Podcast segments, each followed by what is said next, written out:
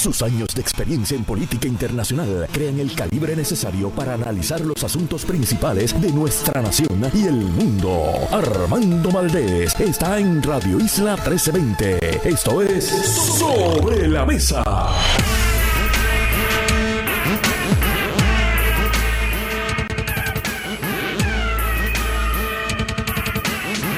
Buenos días Puerto Rico, soy Armando Valdés, usted escucha Sobre la Mesa por Radio Isla 1320. Hoy en Sobre la Mesa Federico de Jesús y Rafael Cox Alomar son nuestros analistas en el segmento de temas federales que siempre se discuten aquí en Sobre la Mesa. José Nadal Power está excusado para todos los fines legales, sé que está de viaje, a punto de celebrar su cumpleaños lo excusamos, lo excusamos. Tiene. Es justo y razonable.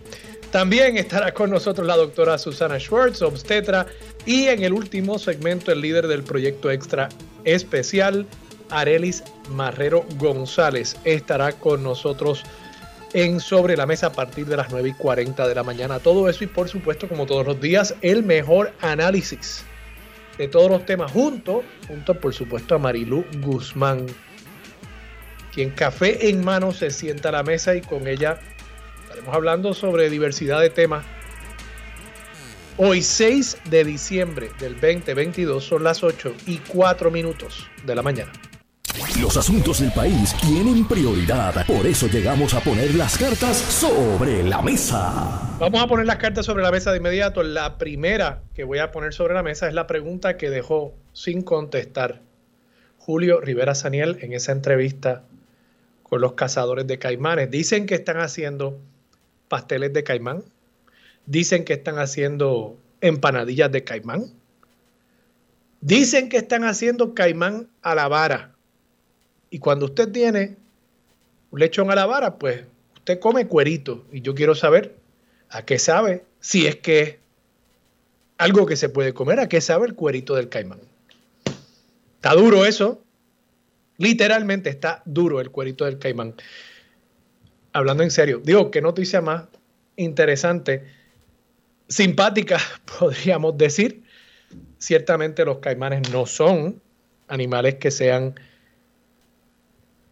endógenos a Puerto Rico y su presencia y el número de esta especie que hay en Puerto Rico se ha convertido en un problema para esas especies que sí son de aquí, de Puerto Rico. Así que alguna solución había que encontrarle al problema y por lo visto estos individuos han encontrado una solución creativa en la cocina puertorriqueña. Pasando a otros temas. Vamos a hablar un poquito sobre dos temas fundamentalmente en la mañana de hoy. El segundo tema lo voy a dejar para el final de este segmento. Quiero tocar un caso en el Tribunal Supremo no relacionado a Puerto Rico, pero que por supuesto va a tener impacto en Puerto Rico. Es un caso del estado de Colorado que tiene que ver con los derechos de la comunidad LGBT, específicamente en cuanto a acomodaciones públicas, public accommodations. Y vamos a estar hablando sobre eso porque es un caso que parece estar limitado a un asunto de unas páginas de internet para promover la boda de una persona. Y esta diseñadora de páginas de internet que dice, yo no quiero tener que hacer una página para una pareja del mismo sexo, ya que eso implicaría el violentar mis derechos como persona creyente, como persona cristiana, que no creo en el que dos personas se puedan casar, dos personas del mismo sexo.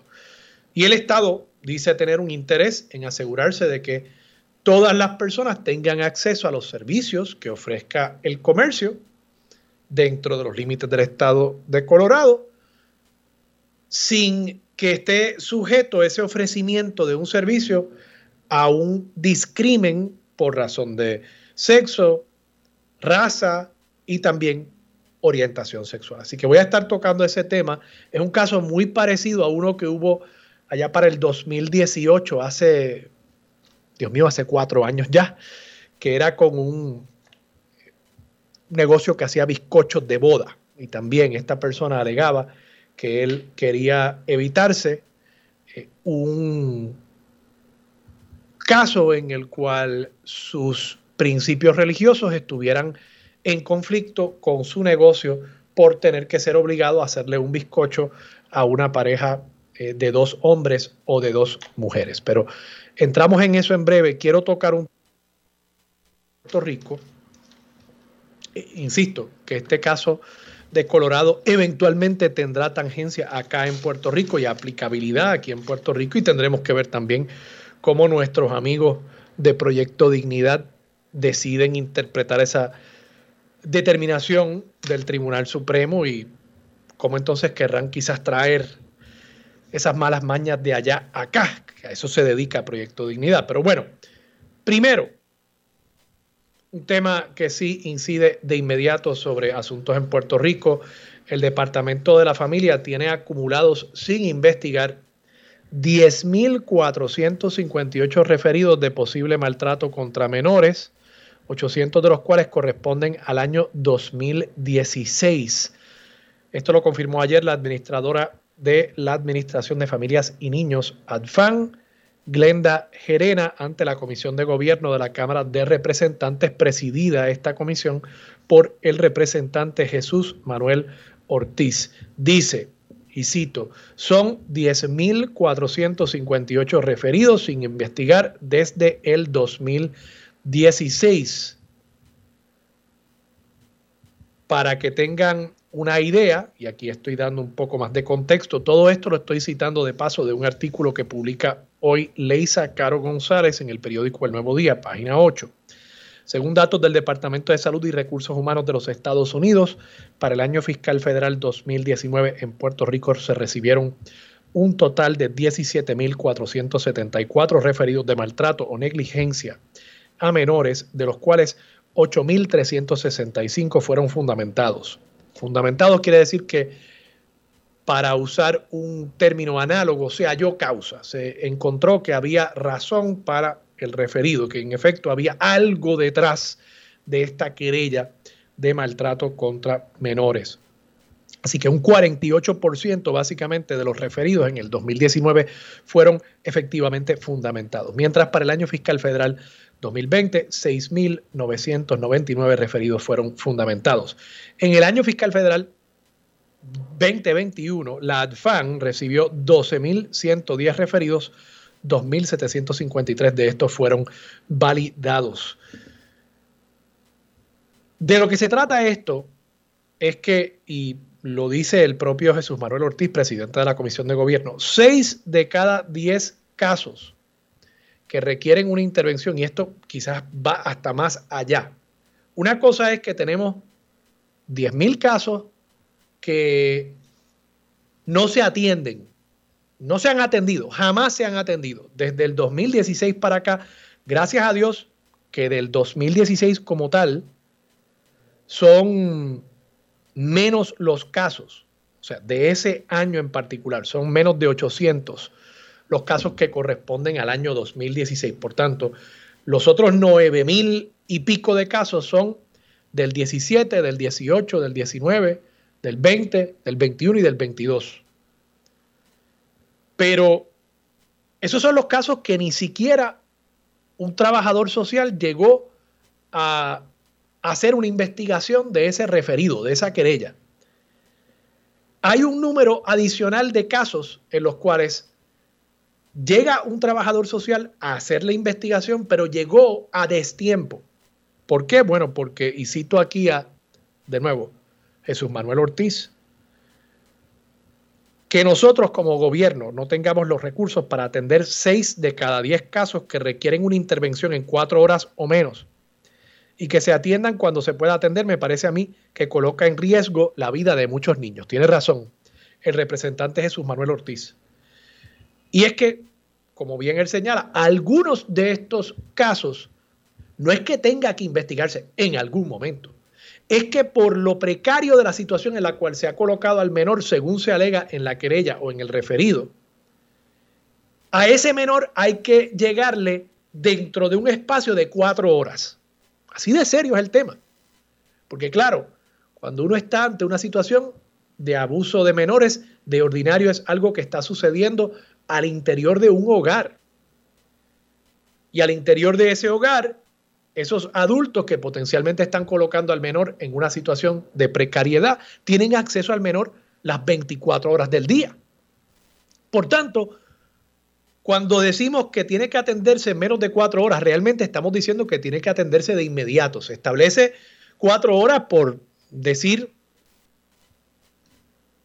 alguna métrica, aunque un tanto arbitraria, pero cuatro horas esencialmente significa que hay que enviar a un trabajador social de inmediato a intervenir en esa situación.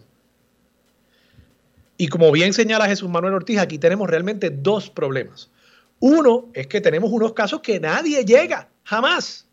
Diez mil y pico de casos desde el 2016 que nunca llegó un trabajador social a intervenir a ver si en efecto se estaba dando maltrato en el seno de ese hogar. Y de paso, esto es tan serio que ya muchos de estos menores, estamos hablando de casos desde el 2016, estamos en el 2022, o sea, han pasado seis años, muchos de estos menores quizás ya no son menores. Muchos de estos menores quizás ya asumieron ese abuso, lo internalizaron como mejor pudieron y están viviendo hoy potencialmente ya como adultos o como menores un poquito mayores, viviendo con ese trauma. Y nadie se ha sentado a hablar con esos menores para tratar de atender ese trauma, para tratar de sanar en la medida de lo posible ese trauma. Eso es una tragedia. Y esa es la semilla para que estos menores eventualmente se conviertan en desertores escolares, para que no continúen sus estudios, para que potencialmente entren en una vida delictiva y lo peor para que eventualmente con sus propios hijos o con menores que tengan en su entorno que repitan el ciclo de abuso. Eso es lo serio de esto, que esto se convierte en un problema generacional, intergeneracional que se va legando el abuso y el maltrato de una generación en otra, de un padre a un hijo, de un padrastro a un hijo, y así por el estilo. Y lo triste de esto, y permítanme primero terminar el análisis de nuevo, estamos ante 10.000 casos que nunca se atendieron, pero como bien señala Jesús Manuel Ortiz, la otra cara de esta moneda es que aún los que se atienden en muchos casos no se atienden a tiempo. Llega el trabajador social, y digo trabajador social porque es el profesional que tiene que intervenir aquí, pero no es responsabilidad de los trabajadores sociales y vamos a entrar en eso en un momento. Llega el trabajador social ya cuando ha sucedido el abuso o cuando se ha exacerbado el abuso o el maltrato, porque no llegaron dentro de esa ventana de cuatro horas a partir del momento en que se hizo la querella o se hizo el referido. Así que son dos situaciones aparte. Ambas colocan al menor en una situación terrible de precariedad y de trauma que lamentablemente el Estado no está habilitado, no está capacitado para atender.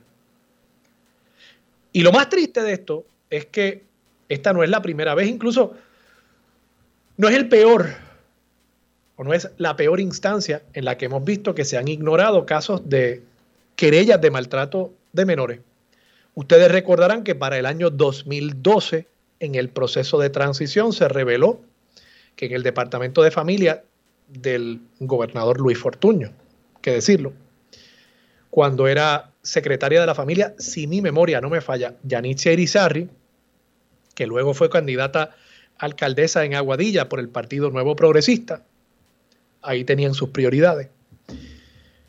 En el 2012 habían 42 mil querellas de maltrato de menores, maltrato infantil, que se habían quedado sin atender. Así que podríamos decir, pues mira, qué bueno.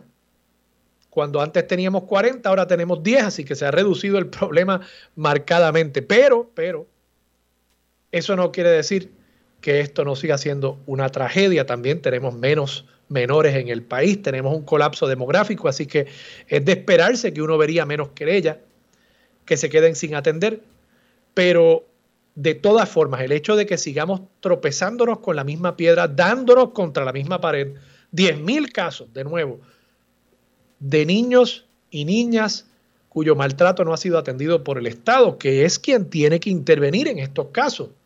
Cuando los padres o los custodios de estos niños son, en muchos casos, quienes están cometiendo el acto de maltrato o quienes de manera negligente no están atendiendo el caso de maltrato.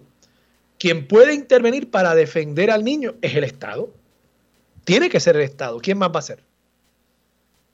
No va a ser la comunidad. No puede la comunidad meterse en ese hogar sin tener, obviamente, el poder que tiene el Estado para intervenir en estas situaciones. Así que es algo que deja ciertamente mucho que desear sobre nosotros como sociedad, el que continuemos mirando hacia otra dirección cuando vemos situaciones como estas, cuando vemos situaciones como las que hemos visto durante estos pasados cuatrienios con el Departamento de Educación y cómo la calidad de la educación ha seguido bajando y cómo las escuelas no abrieron a tiempo por diversidad de razones, entre ellas que si los terremotos, que si los huracanes, la pandemia.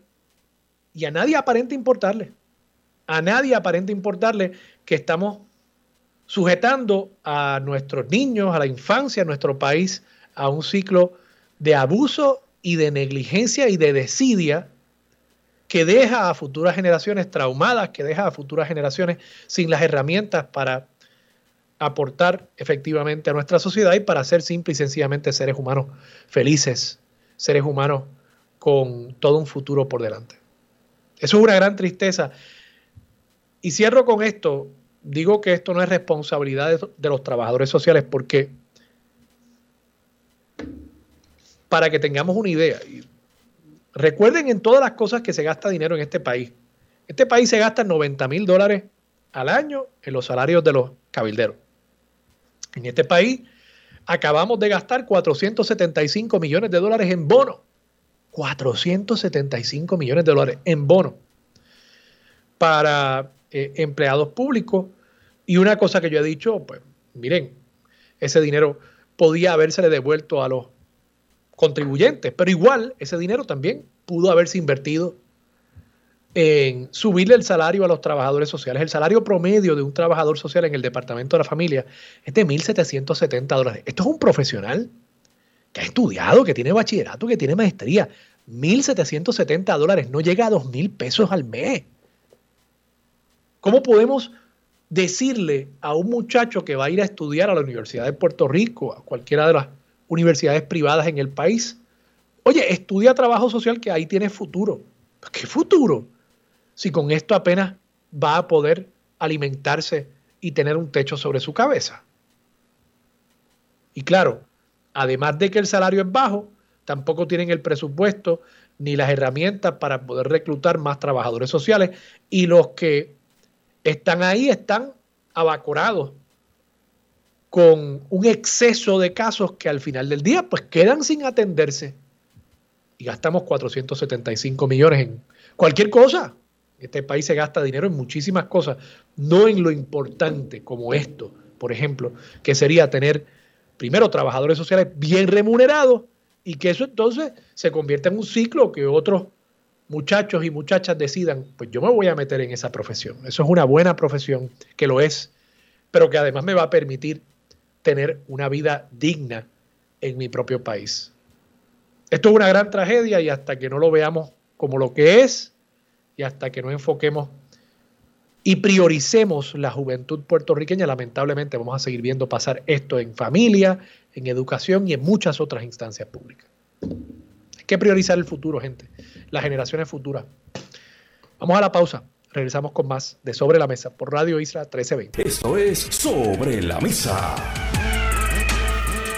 Regresamos hoy a Armando Valdés. Usted escucha Sobre la Mesa por Radio Isla 1320 y a esta hora creo que entra vía teléfono la amiga Marilú Guzmán. Marilú, buenos días, ¿cómo estás? Tenemos a Marilú. Creo que no tenemos a Marilú en línea. Bueno, el iraquí me dirá cuando tengamos a Marilú Guzmán en línea. Ya que tengo el tiempito, pues adelanto un tema que quería también tocar y me quedé corto en el primer segmento. Hay un caso que está ante el Tribunal Supremo de Estados Unidos. Hubo argumentación oral en el día de ayer, si no me equivoco, y trata sobre un, una ley del estado de Colorado En Colorado, la ley establece que una persona no puede discriminar en la provisión de un servicio privado incluso contra una persona por diversidad de razones, entre ellas su orientación sexual. Estas leyes vienen desde la época de las luchas de los derechos civiles en Estados Unidos y se conocen en inglés como Public Accommodation Laws, leyes de acomodaciones públicas. No sé si lo estoy traduciendo eh, precisamente, pero comenzó como un esfuerzo federal utilizando la cláusula de comercio interestatal para asegurarse de que, por ejemplo, estaciones de gasolina, hoteles y otros tipos de servicios que son privados pero que tienen un fin público, no prohibieran el que afroamericanos, personas negras en Estados Unidos, tuviesen acceso a esos servicios.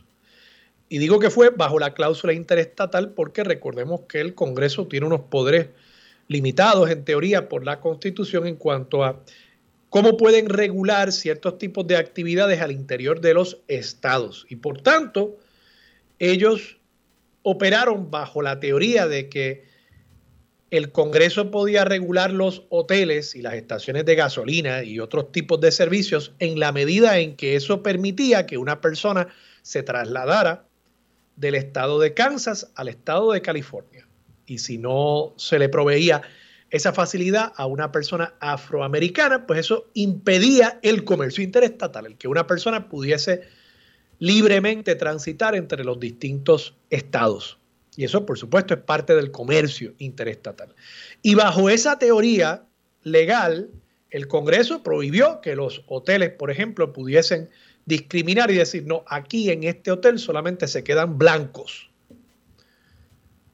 El estado de Colorado, esencialmente bajo esas mismas teorías, claro, ya al interior de sus límites territoriales, tiene una serie de leyes donde dicen, si usted quiere proveer unos servicios al público, servicios privados, usted no puede discriminar contra sus clientes por razones como raza, sexo y orientación sexual. Y hay una persona que es diseñadora de páginas de internet que dice ella, y yo creo que esto es un caso hecho a la medida para traer la controversia, dice ella que ella quiere expandir su negocio para hacer páginas de internet para parejas que se van a casar una página donde ponen que si el Love Story y dónde está el registro para comprarle regalos a los novios y demás, y la, los detalles, supongo yo, de cuándo va a ser la celebración. Ella dice, yo quiero expandir a ese negocio, pero si el Estado me obliga, bajo la ley, a yo tener que ofrecerle esos servicios también a parejas del mismo sexo, estaría violando mis creencias religiosas. Y como esto tiene que ver con un asunto de expresión, el Estado me estaría obligando a yo expresar a través de mi trabajo unas posiciones contrarias a lo que yo creo. Y este caso viene como secuela de un caso también del estado de Colorado. Incluso, interesantemente, creo que la distancia entre un negocio y otro es de menos de 5 millas. Y es el mismo bufete, de paso, el que está llevando el caso. De nuevo, por eso creo que esto fue hecho a la medida para llevar esta controversia. Un caso en el que un bizcochero decía lo mismo, que él no quería hacerle bizcochos, que él entendía ese bizcocho como una expresión artística suya, protegida por la primera enmienda. Él no quería hacerle bizcochos a parejas del mismo sexo. Y en ese caso se decidió a favor del bizcochero, pero por unas razones mucho más limitadas. En aquel caso, basándose en los hechos y no en el derecho al Tribunal Supremo, que en aquel momento todavía tenía Anthony Kennedy, todavía estaba Ruth Bader Ginsburg, concluyó que la Comisión de Derechos Civiles del Estado de Colorado había discriminado contra el bizcochero por razón de sus creencias religiosas y por tanto, limitándose a los hechos de ese caso, concluyó que en efecto el bizcochero tenía derecho a no ofrecer sus servicios a parejas del mismo sexo. Pero no fue un caso que estableció precedente y ahora sí se está planteando aquí, en este caso, una controversia que se entiende podría establecer un precedente con un tribunal mucho más conservador, porque ahora se han integrado otros miembros nombrados por Donald Trump. Y la pregunta es, no solo si se justifica esta excepción que busca hacer esta diseñadora de páginas de Internet a la ley de Colorado, sino si esto abre la puerta a que posteriormente otros estatutos, otras leyes que han prohibido el discrimen en Estados Unidos podrían enfrentar retos similares ante este tribunal más conservador.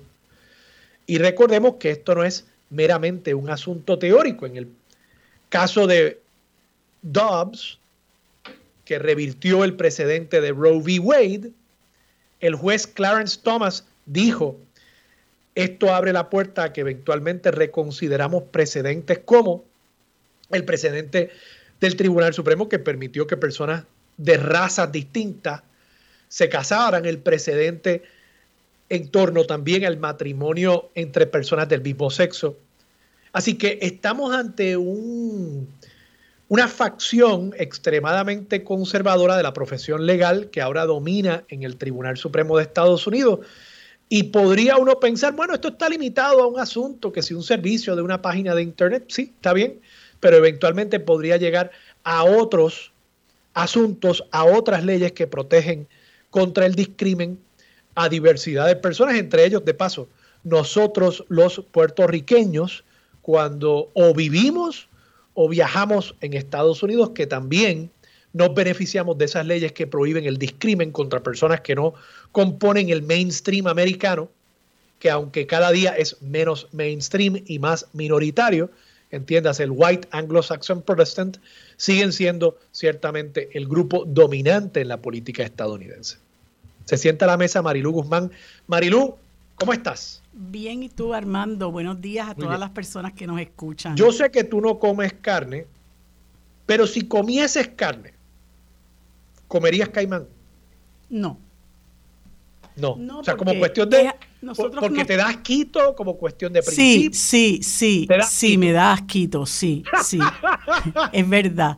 Fíjate que en otras culturas quizás no hay problema con que tú comas ancas de rana como, como se las comen los, los oh, chinos. Yo las he comido riquísimas. U otro tipo de, de verdad, de, de, de sociedad, pero nosotros estamos acostumbrados a otro tipo de animal. Yo hasta ahí llegué, de verdad. Hasta ahí hasta ahí. Ancas de rana tampoco. No, no, no, no, no, no, no, no. que el problema con las ancas de rana es que es que tienen unos muslitos medio raquíticos. son patiflacas las ranas. Entonces, es mucho trabajo para poca proteína, pero son ricos, son ricos las ancas de rana. No, no, no, no, no. No, déjame con el quinoa, el arroz y la bichuela. Un este, pescadito de vez en cuando, un bacalaíto, eso. Sí, eh, no, no, gracias. Bueno, espérate, yo como, yo como este marisco, yo me puedo comer un bacalaíto. Por eso, por este, eso. este, pero, pero no, ya carne roja y blanca y eso, eh, no, no está fuera de mí, del panorama. brevemente, nos quedan como dos minutitos. Este caso de la diseñadora de páginas web, ¿tú coincides conmigo que esto parece mandado a hacer por el conservadurismo americano? Pues mira, eh, te confieso que no estaba al tanto, pienso que sí, pienso que sí. Este, y, y bueno, hay que, hay que analizarlo, pero, pero en esa sociedad, bueno, pues se dan, se da todo tipo de cosas. Este, el problema es que después nosotros decidimos imitar. Oh, sí, oh, sí, ese es el problema, ese es el problema y eso eso quería quería aprovechar eso que tú comentas para decirte que lo que pasó ayer en unas escuelas en el país, que estamos a tiempo de atajar eso, responde precisamente a ese tipo de situación que nosotros queremos copiar. Muy peligroso. Qué bueno, qué bueno que lo trae. Es más, vámonos a la pausa cuando regresemos, porque yo creo que es un asunto incluso que está relacionado también con el tema del Departamento de la Familia y el manejo de los casos de maltrato. Sí. Quiero que toquemos eso también que está pasando en las escuelas. Y, y, yo no sé si esto es una de esas cosas donde uno se pregunta qué vino primero, la gallina o el huevo. Y yo creo que aquí hemos hecho muchas cosas, que si el entrenamiento para eh, las intervenciones en las escuelas y, y se ha promovido mucho el que se estaban haciendo unas adaptaciones en las escuelas para evitar un tiroteo y de pronto surge ahora esta noticia de un chat de unos muchachos donde se hablaba de un tiroteo y uno se pregunta de nuevo, ¿Habremos en alguna medida provocado esto porque hemos hablado tanto del tema que hemos básicamente importado este problema de afuera? Con esa pregunta y también para discutir el tema del Departamento de la Familia, con eso regresamos aquí en breve en Sobre la Mesa por Radio Isla 13. Seguimos con el análisis y discusión en Radio Isla 1320. Armando Valdés, esto es Sobre la Mesa.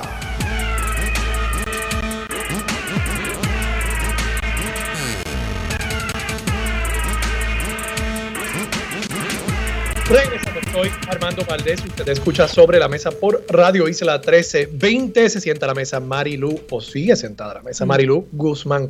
Marilu, este tema del Departamento de Educación, del Departamento de la Familia, 10.458 referidos por posible maltrato contra menores sin atender desde el 2016. De nuevo, algunos de estos menores ya deben ser adultos. Eh, ¿qué, ¿Qué te parece a ti? Bueno, un desastre, eh, Armando, un desastre. El Departamento de la Familia es un desastre hace muchísimo tiempo. Eh, y yo te escuchaba que estabas hablando de la exalcaldesa Yanitzia Irizarry cuando se estrenó. ¿Ella fue alcaldesa? Fue alcaldesa de Aguadilla. No me digas, ella llegó a ser alcaldesa entonces. bueno, ocupó esa posición. Ok, ok. Ocupó esa posición. Este, eh, yo recuerdo cuando se estrenaba como senadora la amiga Rosana López, ella, una de sus principales eh, eh, eh, objetivos era evaluar aquellas acusaciones que se estaban haciendo de que Yanitza Irizarri había engavetado 42 mil querellas de maltrato a menores. Y yo sé que Rosana López se dedicó a investigar eso. ¿En qué paró? Lo desconozco. Francamente lo desconozco. Pero para ese entonces que estamos hablando yo creo que fue el 2012, me parece, que fue el 2012, porque ella, ella, este, Rosana, creo que fue senadora por dos términos. Eh, eh, fue, fue en el 2012 este, pues se, eso fue un escándalo. 42 mil querellas de maltrato de menores engavetadas.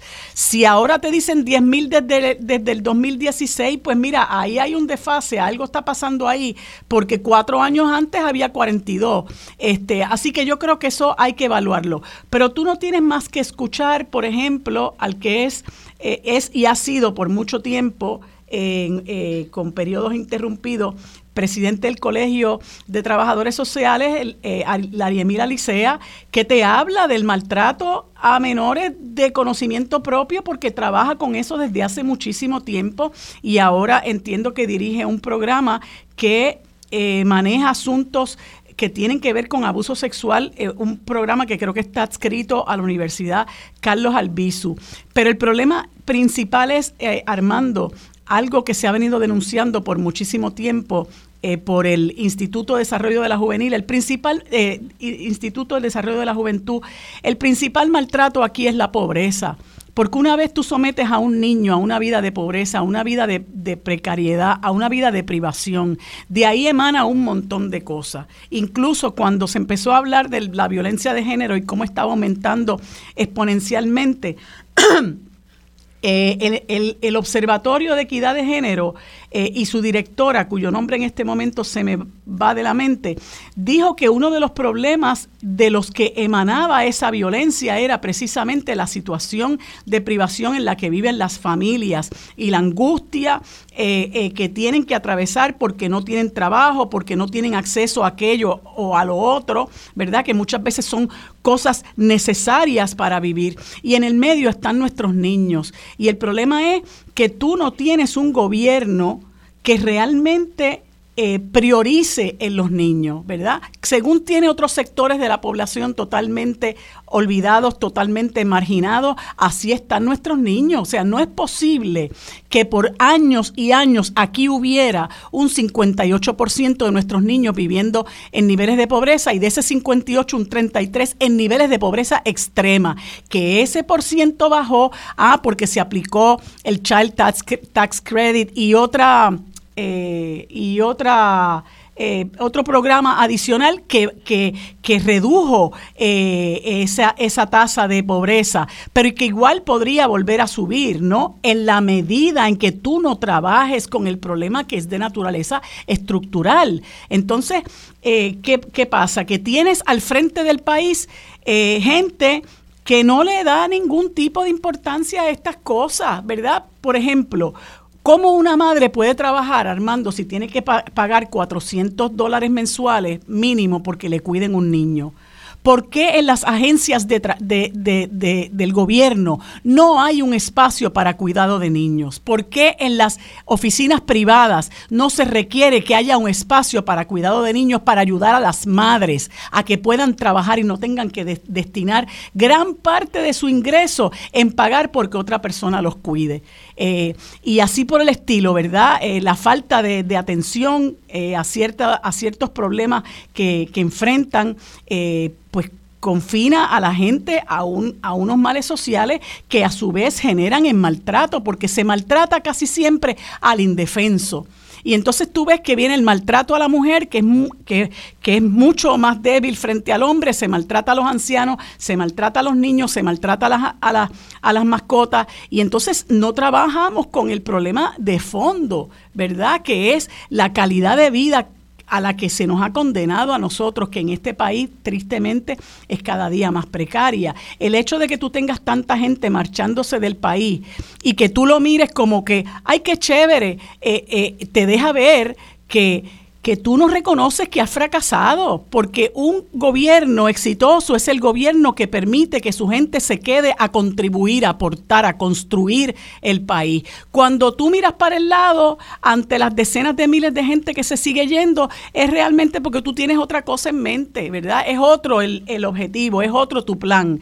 Y, y, y por eso es que vemos los males sociales que se dan eh, ya a unos niveles que realmente a uno le, le, conmueve el alma este, y más y, e igualmente te conmueve la indolencia con la que esto se trata.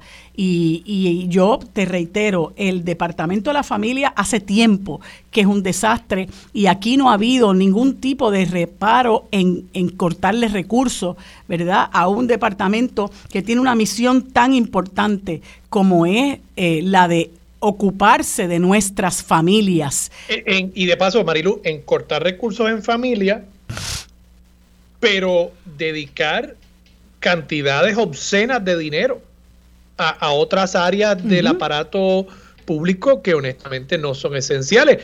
Obviamente el caso más obsceno es el de los cabilderos por la estadidad. Así mismo es. Así mismo es, son medio millón de pesos ahí que se van por el, por el sifón. Yo quisiera saber ahora mismo, de verdad, yo quisiera saber qué está haciendo esa gente. ¿En qué medida a nosotros nos resulta provechoso lo que esa gente está haciendo? Porque el problema es, Armando, también cuando tú tienes un candidato que se convierte en gobernador que gobierna para el partido el otro día sacaron a relucir, yo no tengo manera de corroborar que eso fue cierto, parecía ser cierto, una fotografía eh, donde había una garita atrás, parecía ser la fortaleza, donde había un, un, convite de, del Partido Nuevo Progresista. Y Pierluisi hizo un post y, y unas publicaciones sobre eh, como presidente del Partido Nuevo Progresista y aparentaba ser estructuras de la fortaleza una cosa que es totalmente ilegal. Y, pero, Marilu, para que tú tengas una idea, 1.770 dólares mensuales, que es el salario promedio de un trabajador social en el Departamento de la Familia, eso sale a 21 mil pesos al año. Quiere decir, cada cabildero entre los 90 mil pesos de salario y los 30 mil pesos de gasto, 120 mil dólares. Cada cabildero que no hacen nada, son unos vagos mantenidos por el Estado, eso sí son vagos mantenidos, eso sí están en mantengo. Eso daría cada uno para seis trabajadores sociales en el departamento de familia. Entonces son, cinco, son cinco que se les paga. Ricardo Rosselló alegadamente no se le paga. Pues estamos hablando de que con el salario de esos cinco cabilderos por la estadidad nada más, ahí hay para 30 trabajadores sociales adicionales en el Departamento de la Familia. Y el Departamento de Justicia invirtiendo tiempo, esfuerzo y dinero en sacar a una a una de ellas. Y las otras cuatro, los otros cuatro, bien, gracias. robándose los chavos, porque es la verdad, eso es una estafa. Lo que esa gente tiene con este país es una estafa y asimismo se estafa el dinero armando con los contratos, porque ese es el esquema institucionalizado hace tiempo que menos empleo, menos empleados, reduzco la plantilla de empleados, dice que para achicar el gobierno, ¿verdad? Este, y han demonizado el servicio público con ese discurso para entonces empezar a crear eh, eh, empresas que son prácticamente fantasmas para dar servicios que no dan o para dar algún servicio, pero a un sobreprecio que resulta ser en una estafa y de una vez beneficiamos a algún amigo del alma, a algún correligionario, a alguien que financia las campañas, etcétera. Marilu, vamos a la pausa, regresamos con más de Sobre la Mesa por Radio Isla 1320.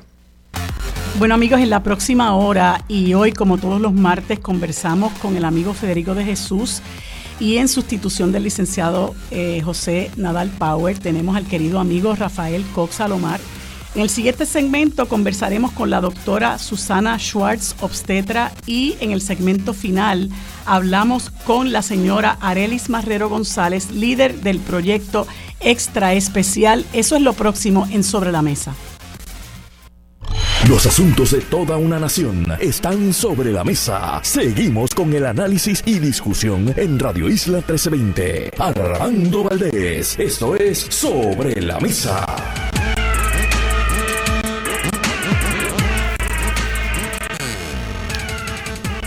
Bueno amigos, como les dije hace unos minutos, en este segmento conversamos con Federico de Jesús, quien está con nosotros todos los martes desde la capital federal.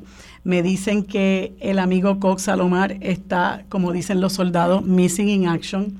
Vamos a ver si tenemos la suerte de que se nos una, ¿verdad? Porque ya habíamos planificado eh, tener una discusión con él eh, a la luz de una entrevista interesante que le hizo el periódico El Nuevo Día eh, y habíamos sacado unos puntos particulares que queríamos discutir tanto con él como con Federico, pero mientras tanto saludamos a Federico de Jesús, le damos las gracias por estar con nosotros como todos los martes. Saludos Federico, ¿cómo te encuentras?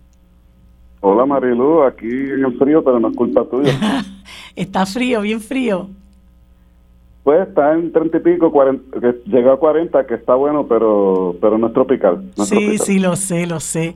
Este, yo pasé eh, la última vez que fui a Washington D.C. fue en febrero, este, en, en en, asuntos eh, políticos, estaba con los amigos de Boricuas Unidos en la diáspora y cogimos un frío que aquello, bueno, yo ni me acuerdo, a uno se le congela hasta el cerebro. Así que lo lamento, Federico, pero sé que ustedes están un poquito más acostumbrados que nosotros. Pues mira, Federico, eh, pues no sé si escuchaste que, no tenemos a Rafa Cox, que, contábamos con que él iba a estar en estos minutos con nosotros. De todas maneras, este quería eh, conversar contigo primero que todo por la situación de que hoy eh, pues se celebra este, la elección de segunda vuelta en, en Georgia, ¿verdad? Donde está, están participando el senador Rafael Warnock y el exfutbolista Herschel Walker, trompista eh, republicano. Y me gustaría, yo sé que ya comenzó la votación con lo del voto adelantado y por correo, etcétera, pero quería que tú me pusieras más o menos al tanto de lo que está pasando y de ganar Rafael Warnock, que cuál sería, ¿verdad?, la, la, la, la situación en términos del control de de, del Senado de parte de los demócratas, que entiendo que ya lo tienen, pero, pero ¿qué, qué augura esto? Pues sí, es una elección cerrada. Eh, los, los demócratas se han gastado el doble que los republicanos en anuncios de televisión. Eh, se ha roto récord nuevamente en cuanto a la votación temprana y las encuestas tienen a, a Rafael Warnock arriba por dos o tres puntos, todavía sigue estando dentro del margen de error, pero como una segunda vuelta y son los únicos dos candidatos, uno de los dos tiene que sacar más del 50% por obligación. Eh, y nada, pues eso yo espero que se sepa el resultado esta noche, eh, pero si no, pues habría que esperar a que llegaran más papeletas y esperar unos cuantos días como nos hemos acostumbrado en algunos estados eh, pero si es un margen holgado, yo espero que se sepa esta noche. Y, y la consecuencia para los demócratas parecerá insignificativa, pero es importante porque la diferencia entre tener una mayoría de 50 con el desempate de, la, vicepresidenta y una mayoría de 51 es que tendrían el control de las comisiones. Ahora mismo eh, se les hace el trámite mucho más difícil aprobar eh, proyectos de leyes, confirmaciones de nominados, incluyendo jueces, con un empate y con una mayoría simple, pues tendrían una, una vía mucho más holgada para aprobar eh, ¿verdad? los asuntos legislativos y yo creo que pues eso obviamente eh, también tendría un impacto en lo inmediato porque los republicanos de, de, la Cámara están aguantando dar su consentimiento para un proyecto de ley de gastos de, más, tiempo eh, en anticipación a que si ellos ganaran pues entonces pueden tener una mano mucho más fuerte el año que viene con una Cámara republicana y un Senado empate eh, para pues pasar de vista sobre todos los proyectos de ley de gastos que, tiene que aprobar el, Congreso antes de finales de año y esa va a ser la diferencia entre una extensión de, un mes o de un poco tiempo a que legislen y se pongan a hacer el presupuesto como Dios manda. Y, así que hay muchas cosas aquí que, están en juego más allá del número 51. Mm. Y, y pero pero por otro lado, este Federico, eh, eso pareciera ser pues como mucho nadar para morir en la orilla, porque, bueno, necesitas de la Cámara, ¿no? Para, para poder aprobar proyectos de ley que, pasen luego a la firma del presidente y teniendo los republicanos el control de la Cámara, como que, eh, ¿verdad? Uno no siente que haya mucho, eh, mucha esperanza, ¿verdad? En ese Congreso. Bueno, de nuevo, para los demócratas tener el control del Senado y tenerlo por mayoría simple va a ser toda la diferencia entre poder agilizar las confirmaciones de, los nombramientos a la administración, a la judicatura, pues Dios no lo quiera ya una, muerte, un retiro inesperado en el Supremo, al Supremo. Mm. Eh, así que eso es independiente de la Cámara. Obviamente, pues con una Cámara republicana se va a complicar cualquier eh, intento de, de, aprobar legislación, pero dado que la mayoría republicana en la Cámara es tan finita, pues, y de hecho va a haber un, un, eh, un recuento en, en, Colorado para el escaño de, de Bobert, eh, que es la incumbente republicana media desajustada, y no me gusta decirlo, pero es, de las que posó con una metralleta y sus hijos en, su tarjeta de Navidad el año pasado, así que eso no lo hace gente normal. Pero nada, la cosa es que ahí hay un recuento, pero vamos a asumir que gana y, y se quedan con 222 van a necesitar votos demócratas para muchos eh, proyectos de ley si los quieren aprobar o si no, pues va a haber un caos. Y hasta ahora, de nuevo, yo sé que no es el tema, pero todavía Kevin McCarthy no tiene los votos para ser el próximo presidente de la Cámara, eh, con ya ocho republicanos que han dicho que le van a votar en contra. Eh, todo el mundo piensa que lo que va a suceder es que muchos republicanos no van a ir a votar ese día, así que eso le va a ser más fácil a, a Kevin McCarthy obtener la presidencia, pero hasta ahora no la tiene. Mm. Y, hablando de otro tema, pero que también tiene que ver con los republicanos, tú sabes que se había aprobado celebrar unas pistas en las cuales se iba a citar a Donald Trump con relación a esta situación del 6 de enero. Ya varias personas, eh, bastantes personas, han sido procesadas por estos hechos. El, último de ellos fue, eh, me parece que el líder de los housekeepers, eh, me corrige si estoy eh, eh, en lo incorrecto, pero yo, más allá de también nombrar al fiscal que se nombró, pues no, no estoy muy clara con ese procedimiento, Federico. Pues, ya obviamente el comité del 6 de enero lo van a clausurar porque los demócratas perdieron la Cámara y los republicanos prometieron que no iban a continuarlo. De hecho, dijeron que iban a investigar al comité y ya pues se decidió que se iba a rendir un informe antes de finales de año. No me queda claro si ya el acuerdo con Trump era de que él iba a ir allí a contestarle preguntas tras uh como hicieron todos los otros testigos. No me queda claro que eso haya sucedido todavía y debería de suceder antes de finales de año.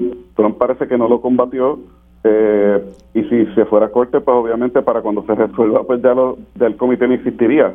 Así que, pero el, el nombramiento del fiscal especial a diferencia de Robert Mueller, yo creo que, que Mary Garland no va a torpecer esa eh, eh, investigación como hizo Bill Barr con la investigación de, Rusia, que literalmente aguantó el informe y, envió una carta al Congreso con su versión de los hechos que fue lo que pues, distorsionó los resultados de, ese informe.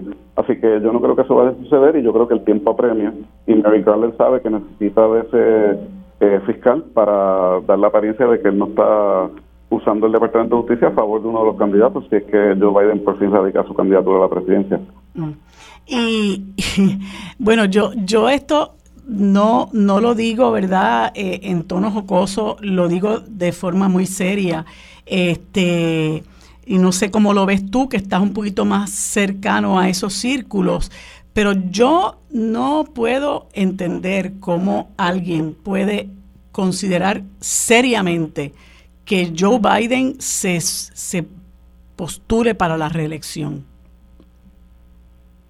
Mira, los demócratas tienen aquí una disyuntiva enorme porque hay mucho mucha preocupación entre los demócratas por su edad que, no vaya a ser un candidato fuerte, pero hay otra preocupación. Y si no se lanza Biden y, Trump acaba siendo nuevamente el nominado republicano, ¿quién tienen los demócratas que le pueda ganar a Trump? Y yo creo que esa es una preocupación. Yo no creo que Biden es el único que le pueda ganar a Trump, pero definitivamente pues ya lo hizo una vez y lo puede volver a hacer. Eh, pero obviamente faltan dos años, hay que ver el, estado de, de Biden. Yo creo que él, cuando contesta las preguntas en la conferencia de prensa improvisada, se nota que que tiene su mente ágil y que no necesita un libreto, pero obviamente lo hemos visto confundirse en algunas ocasiones y, está, está un poco más flojo, ¿verdad? Eh, eso pues lo hemos visto. Pero yo creo que ahora la decisión va a ser esa, además de doble estilo. ¿Queremos garantizar una victoria contra Trump o arriesgarnos a lanzar a alguien que ya está más avanzado de edad? Y, y ese es el cálculo. Yo creo que hay demócratas como la gobernadora Whitmore de Michigan, como el gobernador de California, como el mismo secretario de Transportación. Eh, hay otros líderes allá afuera. Sí, porque, porque lo que se estaría planteando, lo que estaría en el panorama, por lo que, por lo que tú me planteas, si es que fuera eh, Biden el, el, el candidato, es que los demócratas, pues, digamos, vamos a votar, como dicen por ahí, por, una muñeca de trapo con collar con tal de que no gane Trump. Este, y eso no lo digo por faltar respeto a, Joseph Biden, ¿verdad? Que, eh, pero, pero lo digo en el sentido de que ya Biden ha llegado a un punto donde incluso corren por ahí eh, videos en los cuales él está totalmente desorientado y que y le faltan faltan dos años para las próximas elecciones. Eh, e incluso hay uno que a mí me llamó muchísimo la atención y, te confieso que que me, dio mucha mucha mucha pena donde la esposa eh, le aplaude en la cara como para que él eh, despierte y como que se oriente. Este, ese video a mí me dio, me dio muchísima pena. Eh, y otro, y otro montón de videos que están corriendo por ahí, imagínatelo en el momento en que tenga que debatir. Bueno, de nuevo, él, ya hizo un debate con Trump eh, y esos debates fueron desastrosos. Trump interrumpía, o sea, no, no se podía bregar. Así que no, no sabemos qué va a pasar de nuevo. El mismo Newt Gingrich eh, expresidente de la Cámara Republicana dijo que a Biden lo subestiman y que los republicanos no deben de subestimar a, Biden ni a los demócratas. Y Biden ha eh, tenido, ¿verdad?, una cantidad de logros inesperados, algunos de ellos. Eh, ya firmó la ley que, o todavía, perdóname, ya está por firmar la ley cuando la Cámara apruebe el proyecto de codificar el matrimonio eh, igualitario e interracial. Eso también es otro logro extraordinario, más todos los proyectos de ley de la pandemia, de infraestructura, el, el, de la, el del cambio climático. Así que yo, yo creo que poco a poco pues se acumulan los, los logros y hay que ver si él es el mensajero correcto. Y de nuevo, es una disyuntiva bien difícil porque es el incumbente, tiene muchos logros, eh, es el que puede unificar al país en contra de Trump, pero como tú mencionas en esos videos, algunas de las comparecencias que se ve confundido, pues preocupan a la gente y ese es el cálculo que va que va a tener que hacer. Yo no creo que la vicepresidenta goce de la simpatía del Partido Demócrata como para que él pueda simplemente eh, darle las riendas a ellas y que no hubiera una primaria. Sin duda. Así que eso también es otro cálculo. Sí, sin duda. y entonces, por otro lado, eh, Federico, hay unas cosas que, que, hay algo que a muchos de nosotros, ¿verdad?, nos, nos deja un poquito perplejos. Eh, y es que, bueno, quizás nosotros, porque tenemos otro, otra formación, eh, tú ves un, un, gobierno republicano liderado por Trump donde se institucionaliza eh, la corrupción, la desigualdad, la protección a los grandes intereses, eh, donde se humilla a las minorías, donde crece la represión contra los negros, donde se insulta a los inmigrantes, donde eh, aflora el sentimiento del supremacismo blanco, donde se eh, promueve legislación para coartar el derecho al voto de las minorías y puedo decirte otra serie de cosas, ¿verdad? Pero, pero surge como consecuencia de muchas políticas que, instauró eh, Donald Trump, surge una gran conmoción social al interior de, de ese país, ¿verdad? Que crea crea un, caos, una gran inestabilidad, una gran incertidumbre, eh, hay mucha, mucha, mucha violencia. Y entonces uno se pregunta, ¿verdad? Y eso me gustaría conversarlo contigo, uno se pregunta cómo es posible eh, que haya todavía un apoyo tan enorme a ese tipo de política, ¿verdad? A ese tipo de pensamiento. Se me queda, perdóname, se me queda el discurso homofóbico eh, también, eh, que, del que es, del que es este portavoz Ron DeSantis en la Florida. Eso te iba a decir. Y, ya tuviste, ya tuviste cómo ganó Ron DeSantis en la Florida, y, y es como ¿qué te digo? Como el, eh, como el que va sacando la cabeza por ahí, o sea, Ron DeSantis es un gran peligro y es un tipo carismático, es un tipo guapo, que es una de las cosas que los electores miran más la forma que el contenido, pero también el contenido se ha mirado y, y a pesar de lo han apoyado, incluyendo eh, latinos, ¿verdad? A pesar de que hay un discurso de su parte xenofóbico. Él, él cogió unos inmigrantes venezolanos me parece que fue, los montó unas guaguas y los llevó para allá a... A Martha's Vineyard. A Martha's Vineyard, ajá. Entonces, yo te pregunto, tú que estás viviendo en los Estados Unidos, ¿verdad? Eh, ¿Cómo, Ah, bueno, discúlpame, eh, el problema terrible que tiene el país con la tenencia por la libre de las armas de fuego de todo calibre, ¿verdad? Que a cada rato hay un tiroteo aquí, allá y acullá, eh, y no hay ningún tipo de, asomo de que va a haber un control con relación a eso, a pesar de que estamos seguros de que eso puede conllevar a darle más seguridad a, la ciudadanía. Este, ¿Cómo tú explicas ese fenómeno? Pues mira, en eso último estoy más optimista que en lo primero, eh, porque yo creo que está cambiando la opinión pública en cuanto al control de armas. Tan es así que uno de los logros inesperados de Biden fue un proyecto bipartita para reglamentar las armas más estrictamente. Muy tímido en mi opinión, pero es la primera vez desde que hay estas masacres que el Congreso actúa. Siempre se llega cerca o no o no se actúa, ¿verdad? Y, que hayan expandido, creo que fue los background checks para los menores de 21, pues creo que es un logro, ¿verdad? Tímido de nuevo, pero pero se logró la acción y creo que, que, eso está cambiando. El NRA, la Asociación Nacional de Rifles, no tiene el poderío, de hecho se fue trató de irse a la bancarrota, no tiene el poderío que tenía antes. El, activismo de la generación Z, especialmente después de las masacres en la Florida, ha logrado una diferencia. Uno de ellos Maxwell Alejandro Frost es el congresista más joven de 25 años, fue un líder después de lo de Sandy Hook. Eh, así que eso me da más optimismo. Lamentablemente, tú mencionaste el apoyo hispano a Ron DeSantis, que no usó la misma retórica eh, tan anti-inmigrante que Trump, pero obviamente en sus políticas y sus acciones, como lo que tú mencionas de meter este inmigrantes en huevas y llevarlas a los estados del norte, pues obviamente está replicando las mismas este, verdad movidas de odio pero eh, el, el, famoso Nick Fuentes, que fue el que fue a cenar allí con Trump y con Kanye West, fue el, el, que dijo todas esas barbaridades eh, de supremacía blanca, y pues sí, de, de, holocausto y de Hitler, o sea, unas cosas bárbaras. Y eso me preocupa, el, y me preocupa que, que, que esa infección del supremacismo blanco esté regándose en la comunidad latina, y vemos a Herschel Walker, que aunque de nuevo no, no hubo un aumento tan dramático con el voto afroamericano y latino entre los republicanos, sí hubo un aumento. En las encuestas lo demuestra, por lo menos en el voto hispano hubo un aumento de 8% y la victoria de, de Santis por 20%. Bueno, ahí hasta la mayoría de los puertorriqueños votaron por Ron DeSantis. Así que eso, el Partido Demócrata, pues porque no haya sido una ola eh, en términos del voto latino hacia los republicanos y porque hayan retenido y ganado muchos escaños demócratas latinos, no quita que no haya un problema que atender. Y yo creo que los demócratas lamentablemente llevan ignorando esto por demasiado tiempo, especialmente desde que Ron DeSantis salió electo la primera vez en el 2018. Y, y pues ahí están, ahí se asoman las elecciones presidenciales del 2024. Si no se atiende ahora, van a haber problemas para el Partido Demócrata. Yo creo que lo saben.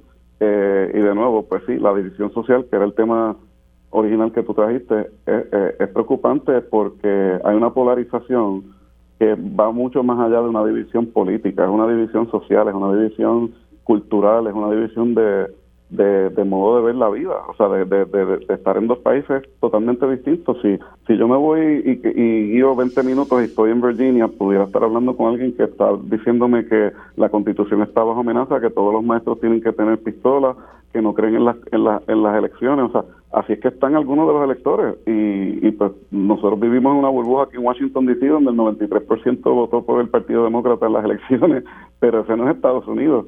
Eh, y, y ahora pues uno no, antes yo hablaba con los taxistas o los Uber de todo, de política, hoy, hoy en día uno no se atreve tanto a hablar de política con los extraños como era la costumbre en Washington porque es que la polarización es tal que a veces da miedo, uno no sabe eh, con quién uno pudiera estar hablando y, eso preocupa. Y más allá de, la política, vivir en Estados Unidos pues no es lo mismo que era antes, vamos a ponerlo así, este Marilu. Incluso este, este Federico, he sabido de personas que se han mudado de los Estados Unidos, este, porque bueno, encuentran que ya no es el país en el que ellos anhelaban vivir, ¿verdad?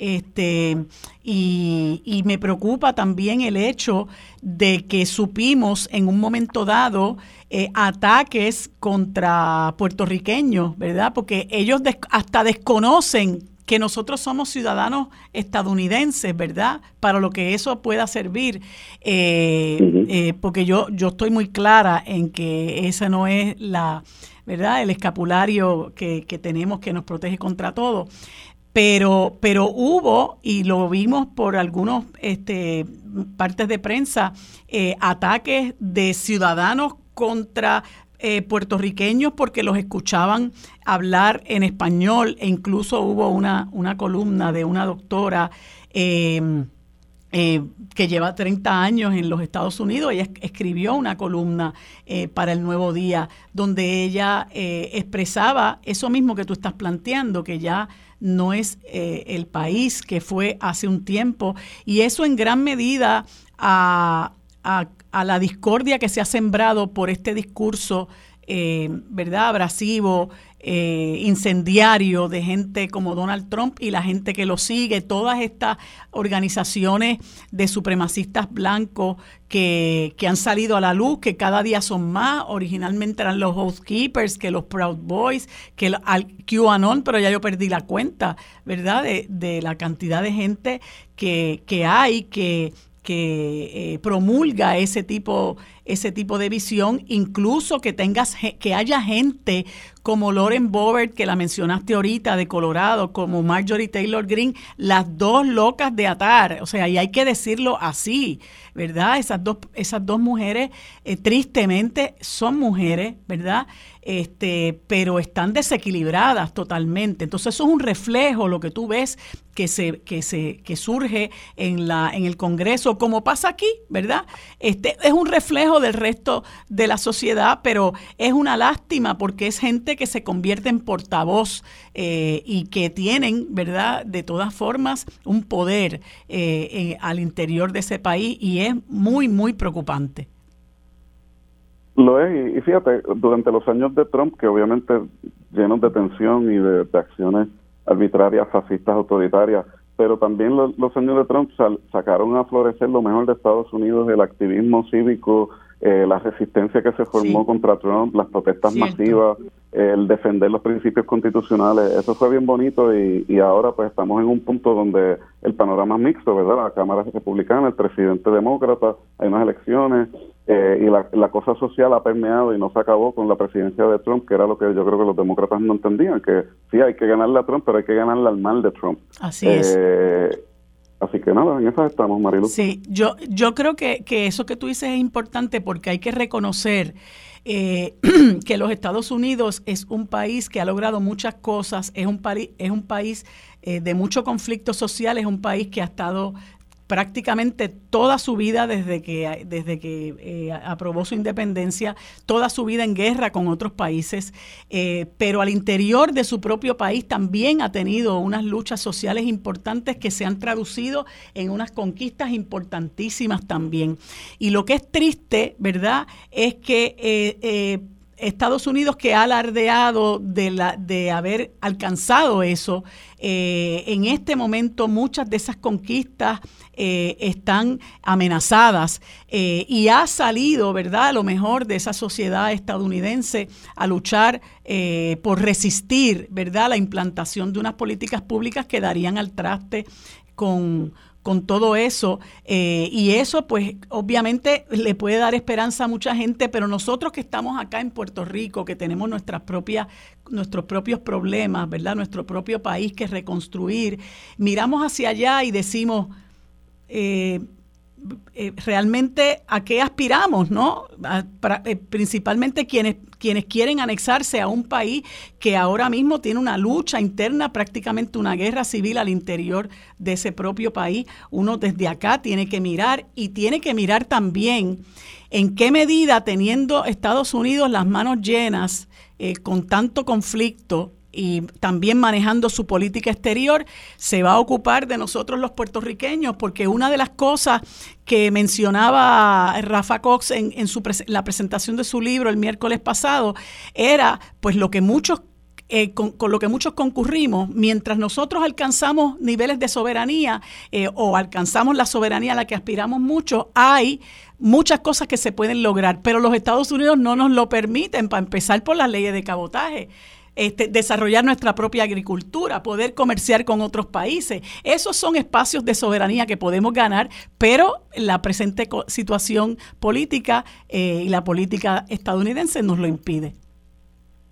Bueno, y nuestras propias faltas de voluntades, porque si logramos aquella extensión, o por más tímida que fuera de un barco de las leyes de cabotaje, porque nos unimos y pegamos el grito en el cielo, pues imagínate lo que pudiéramos lograr con una acción concertada para una extensión permanente y, yo creo que esa es la actitud. Me da pena que Rafa no haya estado aquí porque me gustó mucho lo que él dijo de que el Supremo no nos va a descolonizar con los casos insulares. Vamos a ver si lo, vamos a eh, ver si lo tenemos en otro momento y podemos tener esa conversación. Se me acabó el tiempo, Federico. Gracias porque pues hemos podido tener este diálogo tan bonito. Cuídate del frío y espero y escucharte el próximo martes. Esto es Sobre la Mesa. Bueno amigos, en este próximo segmento vamos a conversar con la doctora Susana Schwartz, obstetra y ginecóloga con 32 años de experiencia y también es profesora eh, catedrática asociada del recinto de ciencias médicas de la Universidad de Puerto Rico, a quien le damos los buenos días y las gracias por, por dedicarnos unos minutos en este próximo segmento. Buenos días doctora, ¿cómo se encuentra? Buenos días a todo el mundo. Feliz Navidad a todo el mundo también. Muchas gracias. Doctora, quisimos conversar con usted porque, eh, bueno, publicó una columna el pasado 5 de diciembre, el, lunes. Hoy, eh, hoy, hoy. Salió hoy. Ah, salió hoy. Bueno, yo la tengo digital eh, con fecha del 5 de diciembre, que, es, es ayer. Ayer. Sí. sí, pero salió hoy. Sí, ok, muy bien. Pues de todas maneras yo invito a, a, las personas a que la lean porque yo creo que nosotros tenemos que ser un país informado y entonces, bueno, creó mucho revuelo el, el caso del Hospital Ryder que yo discutí ayer con la senadora Ana Irma Rivera Lacén y, y una de las cosas que preocupa de este tipo de situación es que a veces somos muy propensos a, a juzgar y a generalizar.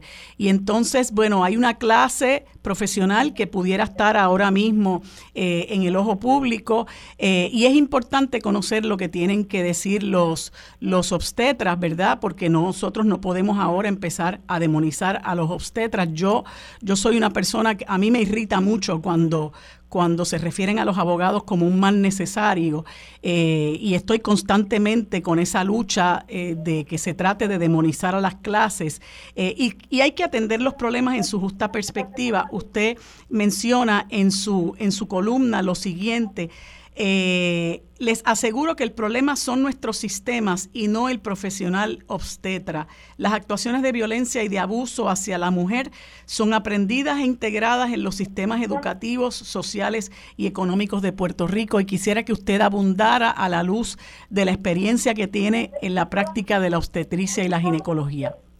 Bien, gracias por la oportunidad. Estoy en medio de, solita en una clínica de alto riesgo de embarazadas de centro médico ahora mismo. Hay muchos problemas de salud. Y nosotros pues tenemos que enfrentar esos problemas como grupo. Pero lo más importante es lo que están diciendo de cómo nos victimiza, cómo nos demoniza, porque somos de una clase sin poder evaluar la situación a su cabalidad. Fíjese que eso fue un caso como en el 2015, yo entiendo. Nosotros estamos graduando muchos médicos jóvenes que tienen otros otras ideas sobre cómo ellos quieren integrarse en su país. Desafortunadamente muchos se tienen que ir, pero sí, yo les aseguro que yo estoy, yo los tengo bajo mi este cuido y están realmente orientándose muy bien sobre sobre cómo hay que manejar estas situaciones y lo que ocurrió en el 2015 no es representativo de la realidad de, cómo los médicos quieren manejar a sus, sus pacientes. Y lo que yo estaba sugiriendo que se puede hacer de inmediato. De inmediato la paciente tiene que hablar francamente con su médico tan pronto los conozca para entender cuáles son sus expectativas y cuáles son sus deseos para que pueda manejar su parto activamente la misma paciente. Eso lo estamos enseñando ahora mismo porque yo estudié eso hace más de 30 años, antes de que fui médico, yo leí un libro sobre cómo la mujer puede manejar su parto y qué tiene que saber ella con las personas alrededor de ella y no necesariamente sentir víctima de que alguien es el que toma todas las decisiones. Eso no debe ser así y no es así. Claro que nosotros somos parte de un sistema hospitalario, un sistema en, el país con ciertas exigencias y, y cuando nosotros pedimos derechos como proveedores o facultad dentro de un hospital, nosotros tenemos que acatarnos a cierto modo en que se, se trabaja en ese hospital. Posiblemente algunas cosas que ocurren en hospitales para algunos pacientes este le, sienten que, que no son adecuados para su cuidado, por ejemplo, si están mucho tiempo acostadas o si tienen que tener sueros o si este no pueden caminar o comer, todo eso hay que discutirlo para ir cambiándolo, porque uno entra en un sistema y de momento el mismo médico solo este quiere haber cambios nosotros mismos. Y eso hay que hacer hablando juntos todos nosotros. Yo no creo que ninguna de las personas, ni la licenciada este Ana Rivera Lacén o eh, Luz, de, este, Santiago. de María Santiago, yo creo que estarían de acuerdo si conociera estos jóvenes, estos residentes, estos médicos y cómo corre, quieren correr sus prácticas. Y entiendo que hay, hay que ver que nosotros podemos trabajar juntos porque en muchas partes del mundo se trabajamos juntos, los médicos con las parteras y con este las dulas y eso eso es algo importante. Además, mira, en Puerto Rico se estaba entrenando eh, eh enfermeras obstétricas y, y esa hay que darle trabajo. ¿Para qué estamos teniendo centros médicos, instituciones para entrenar gente para que se vayan, para que se vayan. Así es. Porque nosotros necesitamos entrenar gente para trabajar aquí. porque aquí aquí es donde hay necesidad. Claro. ¿Entiendes? Y eso es algo político porque hay que tener trabajo y remunerar trabajo para aguantar a las personas. Por eso es que yo digo que tiene que ver con la economía, con la política, con el aspecto social. Ahora, cuando nosotros hablamos de violencia eh, hacia una persona, es que las actitudes son aprendidas en nuestras instituciones, en nuestros este, medios, en los medios comunicativos, en, en, hasta en los televisores, en los ambientes. Eh, o sea, uno es un ser que aprende, porque el ser humano, es, vamos a decir que es un animal cultural, depende de su cultura. Sí.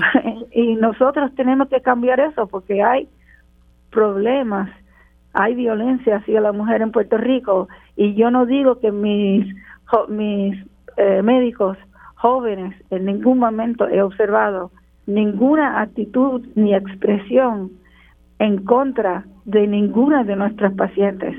Son personas sumamente respetuosas y yo entiendo que de, ellos deberían sentir indignados de que se le demoniza en base a un caso que ocurrió en, en, un momento dado, porque eh, de hecho vamos a ir a otro punto. Los hospitales tienen responsabilidad para velar por el bienestar de los pacientes y por las actuaciones de sus médicos. ¿Cómo se hace eso? Yo trabajé en el hospital Ashburn una vez y el director de ginecología, nosotros nos reunimos y se puso una regla de que no se podía admitir a una paciente antes de cierta fecha sin tener un diagnóstico contundente que lo ameritaba no se podía inducir. Y eso era regla en el hospital. ¿Entiendes?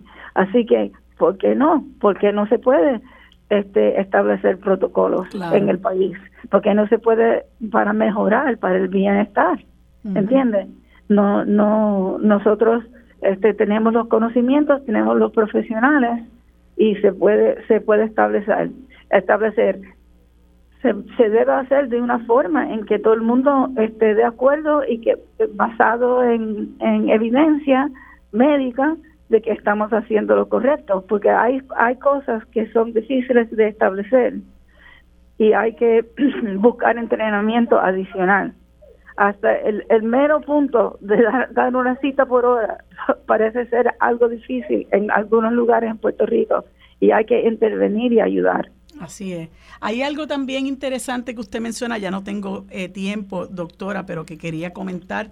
Tenemos que trabajar mano a mano juntos para cambiar los sistemas anticuados y basados en la ganancia, a fin de ofrecer un ambiente seguro y humano a nuestras pacientes. Yo creo que a fin de cuentas de eso es que se trata. Le agradezco mucho, doctora, que nos haya dedicado este tiempo y también que dedique, eh, ¿verdad?, esta, eh, esta misión a formar jóvenes obstetras, ginecólogos, eh, y, que, y que esperamos, ¿verdad?, que, que, que cambie el presente estado de cosas, el sistema, como usted lo menciona, precisamente para bien de los pacientes y para que no sigamos exportando esos talentos y esos jóvenes que nosotros estamos educando, educando para que se marchen del país.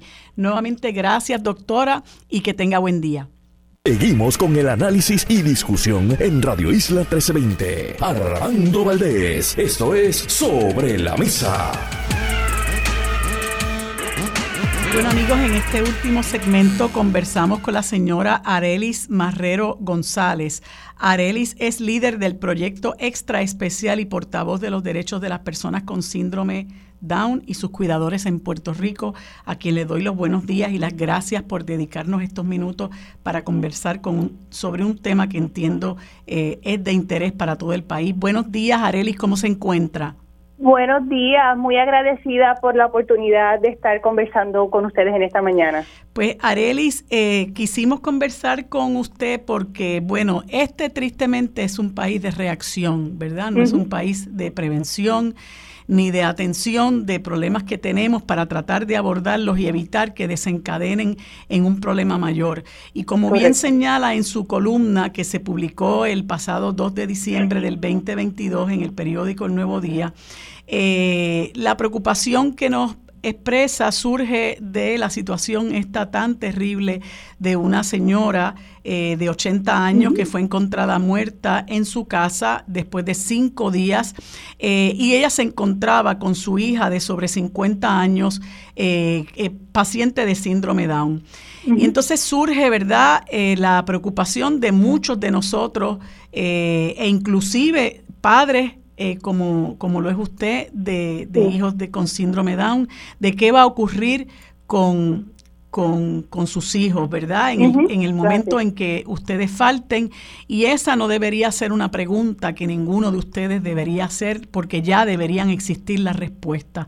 Y quería que nos eh, exprese, ¿verdad?, cuáles son los retos que confrontan los padres de niños y jóvenes que padecen síndrome Down. Eh, sí, son, muchos los retos, ¿verdad? Y muchas las preocupaciones, como usted menciona, de, de parte de la familia cuando nosotros recibimos el diagnóstico de un hijo, ya sea de síndrome de Down o cualquier otra eh, ¿verdad? situación genética o de salud que donde se ve comprometido eh, las capacidades físicas o mentales o de socialización con nuestros niños, eh, las familias tenemos siempre muchas preocupaciones y nuestra mayor preocupación es cómo vamos a ayudarlos a desarrollarse, ¿verdad? Cómo vamos a lograr que estos niños y estos jóvenes lleguen a la edad adulta eh, con un cierto grado de independencia. Y no siempre es fácil para todas las familias eh, lograr eso y tener los apoyos necesarios para lograrlo porque eh, necesitamos ¿verdad? mucha, mucha ayuda, no solamente del gobierno, sino de las personas que están a nuestro alrededor, nuestras familias. Pero sí, definitivamente es un tema que nos preocupa muchísimo a nivel emocional, a nivel económico, a nivel personal. ¿Qué va a pasar con, con nuestros hijos una vez nosotros faltemos? Y, y, en este momento, ¿qué ¿con qué recursos cuentan los padres? Me refiero a recursos gubernamentales, porque yo sé que, que las comunidades siempre, las comunidades que tienen eh, asuntos en común, buscan la manera de apoyarse, buscan la manera de crear esos mismos recursos, pero el Estado tiene que estar ahí para auxiliar a esas familias, ¿verdad? Porque son parte de nuestra comunidad. Y a pesar de que, según yo entiendo, ¿verdad? No soy experta en el tema, no tengo familiares que, que, padezcan síndrome Down, pero eh, lo que he visto es que los pacientes de síndrome Down pueden llegar a un grado de independencia, sin embargo, esa preocupación siempre permanece porque es un grado de independencia nada más. ¿Qué, ¿Cómo el, el, Estado los auxilia a ustedes, eh, pues verdad, en, en ese proceso? Los recursos son bien limitados. Este, las personas con síndrome de Down, ¿verdad? Que esto es una condición genética que es de por vida, este, ¿verdad? Es parte de, de su vida. Eh, tenemos unos recursos muy limitados. Una vez son pequeños, ¿verdad? ellos nacen, eh, nos asignan o nos recomiendan un programa que se llama Avanzando Juntos, eh, donde nos orientan las familias, nos asignan unos terapistas para que nos ayuden, pero no es un programa de intervención completa en el niño. O sea que los primeros tres años de los niños con síndrome de Down, que es una etapa fundamental para su desarrollo, ellos no tienen eh, terapias como tal. Las familias tienen que buscar terapias privadas o buscar organizaciones como en mi caso eh, mis amigos de síndrome de Down, que nos proveyó la, las terapias de, sus primeros tres años de vida. Una vez en, comienzan sus tres años, empieza entonces el proceso en el Departamento de Educación con educación especial. Y ya usted pues podrá imaginar todo lo que eso significa, ¿verdad? Este, todas las dificultades, sí, hay unos servicios, pero pues eh, siempre es atropellado, siempre es difícil conseguirlo, las terapias, esto y lo otro. Así que una vez llegan a la etapa adulta, donde ya terminó toda su etapa de escolarización y su etapa con educación especial, ahí sí que es verdad que ya no hay más nada. No hay programas para que ellos este, continúen en su vida adulta. Eh, no hay eh, trabajos para que les puedan ofrecer. Así que ya una vez ellos terminan la escuela, ¿verdad? Y su etapa de escolarización, eh, la familia queda nuevamente en el vacío y en el caso de, los, de las personas con síndrome de Down, su, su expectativa de vida es de 60 años, así que es una vida completa prácticamente, ¿verdad? Llegar a una vida adulta, con las complicaciones de salud que pueden presentar entonces también en su etapa adulta. Este, así que prácticamente eso es lo que tenemos. Un, simplemente en etapa escolarización, pues tenemos algunos servicios que brinda el departamento con todas sus dificultades y con todos los retos que eso conlleva, pero una vez ellos entran en etapa adulta, ya, ya hay muy poco. Algunas organizaciones sí proveen ciertos servicios, pero no es suficiente y no llega a todo el mundo.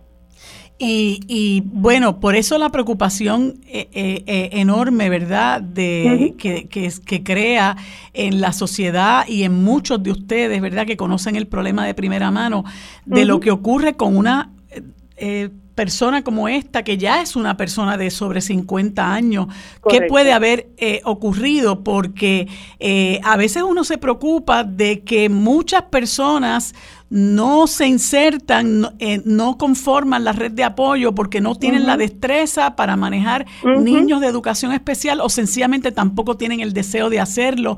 Y una de las cosas que a mí personalmente me preocupó es cómo esta señora puede estar muerta cinco días con su hija de, de 50 años y nadie lo sabe. O sea, no hay nadie que llame por teléfono, no hay nadie que toque una puerta, ¿verdad? En cinco días no aparece nadie y surge esta situación, bueno, bueno, pues porque por el hedor que despidió el, cuerpo de la señora ya fallecida.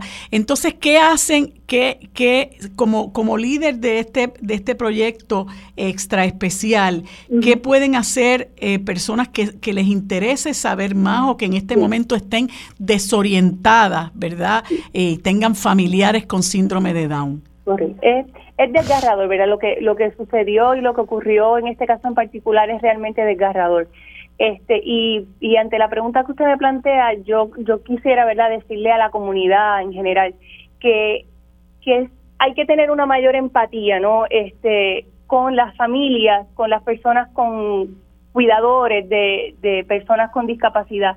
Nosotros como familia eh, este, pasamos por unos procesos emocionales muy, muy fuertes ante estas situaciones y necesitamos muchas veces comprensión, necesitamos que nos escuche, necesitamos que alguien se interese realmente por nuestra familia, ¿verdad? Por nuestros hijos, por nosotros mismos como cuidadores. Este, y yo creo que ese grado de empatía, de solidaridad eh, es bien importante y eso definitivamente no es algo que, que nadie puede obligar, ¿verdad? Eso, eso tiene que nacer del corazón.